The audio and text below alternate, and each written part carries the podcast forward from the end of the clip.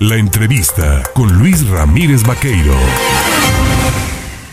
Mire, en el Senado de la República se analizó este miércoles, se ha estado discutiendo el tema pues eh, de la mm, reforma electoral, este plan B, la parte que se pudo analizar, que se pudo discutir, porque evidentemente ya fue aprobado y estará en manos jurisdiccionales eh, el tema de si se va a revocar o no la misma, pero bueno, esta reforma eh, llamó la atención ayer eh, la discusión que se dio en el Pleno, hubo desde parte de la oposición posturas interesantes y hoy le agradezco al coordinador parlamentario de Acción Nacional en el Senado, a Julen Rementería del Puerto, el tomarnos el teléfono para platicar precisamente de esta situación. Mi querido Julen, ¿cómo estás? Buenos días. Hola Luis, muy buenos días. Me da mucho gusto saludarte a ti y por supuesto a todo el auditorio. Aquí estamos a la hora. Morena se quiere robar así literal la elección del 2024. ¿Por qué? Sin duda, porque mira, lo que está pasando es que ha visto, como lo que vemos, tratamos de, de encontrar las razones del plan B, cómo ha venido dándose la tendencia. En 2018 ganaron con una abrumadora mayoría. En el 2021 ya no ocurrió lo mismo, ganaron, pero ya no tuvieron la mayoría calificada perdieron 83 distritos, Luis, en todo el país. Disminuyeron, tuvieron menos votos que la oposición, mientras que Morena y sus aliados tuvieron 20 millones de votos, la oposición en su conjunto tuvo 22 millones de votos, cosa que no pasó en el 18. Y luego ganaron, eh, la oposición ganó en nueve de 16 alcaldías aquí en la Ciudad de México, en las más importantes en la ciudad, y luego también en ciudades muy importantes. Entonces está viendo una tendencia, un corrimiento de que los gobiernos de Morena, al ver la gente que no funcionan, pues la gente está dejando de votar por ellos, está votando por otras opciones, reconociendo que se equivocaron.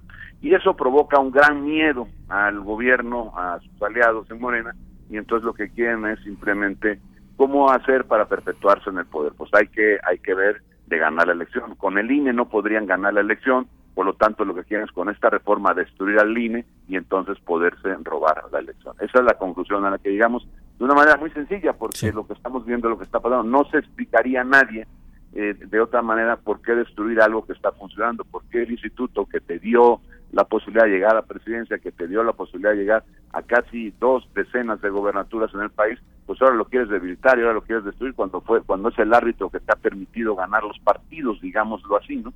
Esa, esa es la razón y hoy por eso la marcha eh, cobra tanta importancia para decirle a la Corte, no están solos, están los ciudadanos de este país que quieren que haya respeto a la democracia, a las libertades electorales en nuestro país y que quien gobierne sea quien haya ganado en las urnas, no quien el gobierno decida que debe gobernarnos.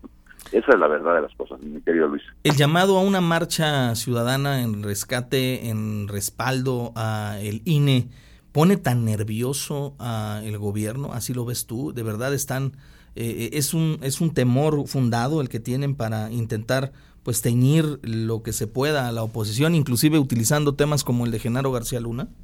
No tanto, no tanto la marcha en sí mismo, que sí, por cierto, significa el despertar ciudadano, sino lo que la marcha puede traer como consecuencias y la, digamos, que el respaldo que puede generar a la propia Corte.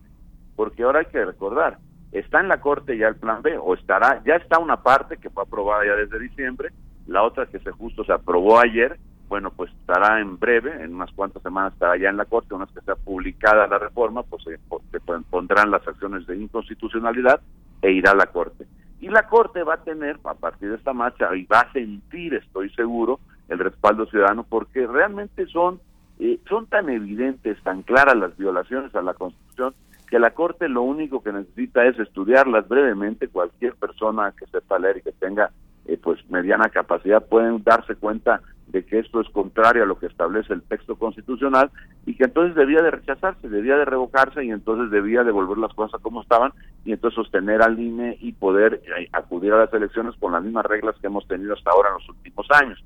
Entonces, claro que el gobierno tiene muchísimo miedo, pero muchísimo miedo, no de la marcha nada más, sino de por lo que significa la marcha, que la Corte le dé marcha atrás a su a su este proyecto de reformas electorales y que como consecuencia pues se tenga una derrota para ellos en el 2024. ¿Cómo se puede pensar que se vaya a dar? En, resumen, eh, Luis, Morena no es invencible, claro que no lo es, lo vienen demostrando los resultados en, digamos que ciudades, en capitales importantes, en Ciudad de la Ciudad de México y por supuesto en el Congreso en el año 21, donde ya perdieron 83 distritos, perdieron respecto al 2019, o al 18, perdón, y eso la gente pues como a que de repente no lo traen el radar, porque algunos piensan, o pensamos pues, yo ya no soy de esos, en que pudiera parecer imposible vencerles, y no, definitivamente no, se les puede vencer en el país, se les puede vencer en Veracruz, se les puede vencer en muchos estados de la, de la nación. Eh, pasando a otros temas y aprovechando que estás en la línea telefónica, Julen, te preguntaría, eh, ¿hay la posibilidad, se advirtió durante esta semana, la posibilidad de análisis por parte de la Secretaría de Energía, en voz de Rocío Nale García, de reclasificar las tarifas eléctricas para el estado de Veracruz? ¿Te sumas a esta posibilidad? Y te preguntaría, ¿por qué no se ha hecho antes? Bueno, se ha hecho antes porque no ha habido voluntad por parte de ella y claro que me sumo, pero no a la posibilidad, me sumo a la exigencia de que se haga, porque a ver, no hay razón para que se pueda hacer en Tabasco y no se pueda hacer en Veracruz. Entonces definitivamente tiene que hacerse. Qué bueno que responda y que empiecen a verlo para realizarlo ya. Qué malo que haya tenido que ser a partir de la presión social de la gente eh, manifestada en múltiples ocasiones, en donde, bueno, pues se está dando la urgencia, la necesidad, el, el, llamado imperativo a que se, reduzcan lo que se paga por la luz en nuestro estado, en Veracruz. Preguntarte también, eh, se ha estado señalando también al arranque de la semana la advertencia de que el presidente de la República decía no a la instalación de una empresa de fabricación de vehículos eléctricos como es Tesla en Nuevo León por el abastecimiento de agua y ha levantado la mano la alcaldesa de Veracruz. Desde el Senado, Julian Rementería se sumaría a esta a facilitar la posibilidad de que esta empresa Tesla pudiera levantar esta planta de construcción de vehículos en el puerto. Definitivamente sí, claro. Me parece a mí que toda la inversión que venga al Estado de Veracruz y particularmente a la ciudad de Veracruz, pues yo estaré de acuerdo, claro que sí, porque genera inversión, con la inversión genera la posibilidad de desarrollo económico, de empleos, y qué es lo que necesitamos, lo que necesitamos en nuestro estado, en nuestra ciudad, es simplemente en Jalapa, en fin, en, todo, toda la entidad, necesitamos oportunidades para que la gente se pueda emplear y tengan salarios además bien pagados. Ese tipo de industrias pues normalmente traen eh, empleos que son bien remunerados, que le permiten a la gente pues vivir con decoro. Y eso es lo que quisiéramos que tuvieran todos los veracruzanos. Así que bienvenida a Tesla, si dice que se da, ojalá, de quien sea la iniciativa, no importa, que bueno. Y lo, lo que vale es que se sigan haciendo los esfuerzos para que haya más industrias, como sucede en otros estados, como sucede en Guanajuato, como sucede en Aguascalientes, como sucede en Querétaro, como sucede en algunos lugares donde han ido destacando por la atracción de inversión privada, nacional y extranjera, que ha permitido subir los PIB, los ingresos per cápita de las personas que viven en esos lugares. ¿Por qué Veracruz nos tendríamos que perder esa oportunidad? Así que bienvenida sea la inversión, pues. Pues yo le agradezco al coordinador parlamentario en el Senado de la República de Acción Nacional, a Julián Rementería del Puerto, platicar de estos temas importantísimos al auditorio en el Estado. Te mando un abrazo, Julen. Al contrario, Luis, un abrazo para ti y para todo el auditorio y muchísimas gracias, como siempre, por la oportunidad. Nos estaremos viendo cada, cada vez que me convoques. Con mucho gusto. Gracias. Ahí tiene usted la opinión del coordinador parlamentario, le decía, de Acción Nacional respecto a estos importantes temas, el tema del plan B, ¿no? la posibilidad de reclasificar la tarifa de energía eléctrica, la llegada posible de Tesla a Veracruz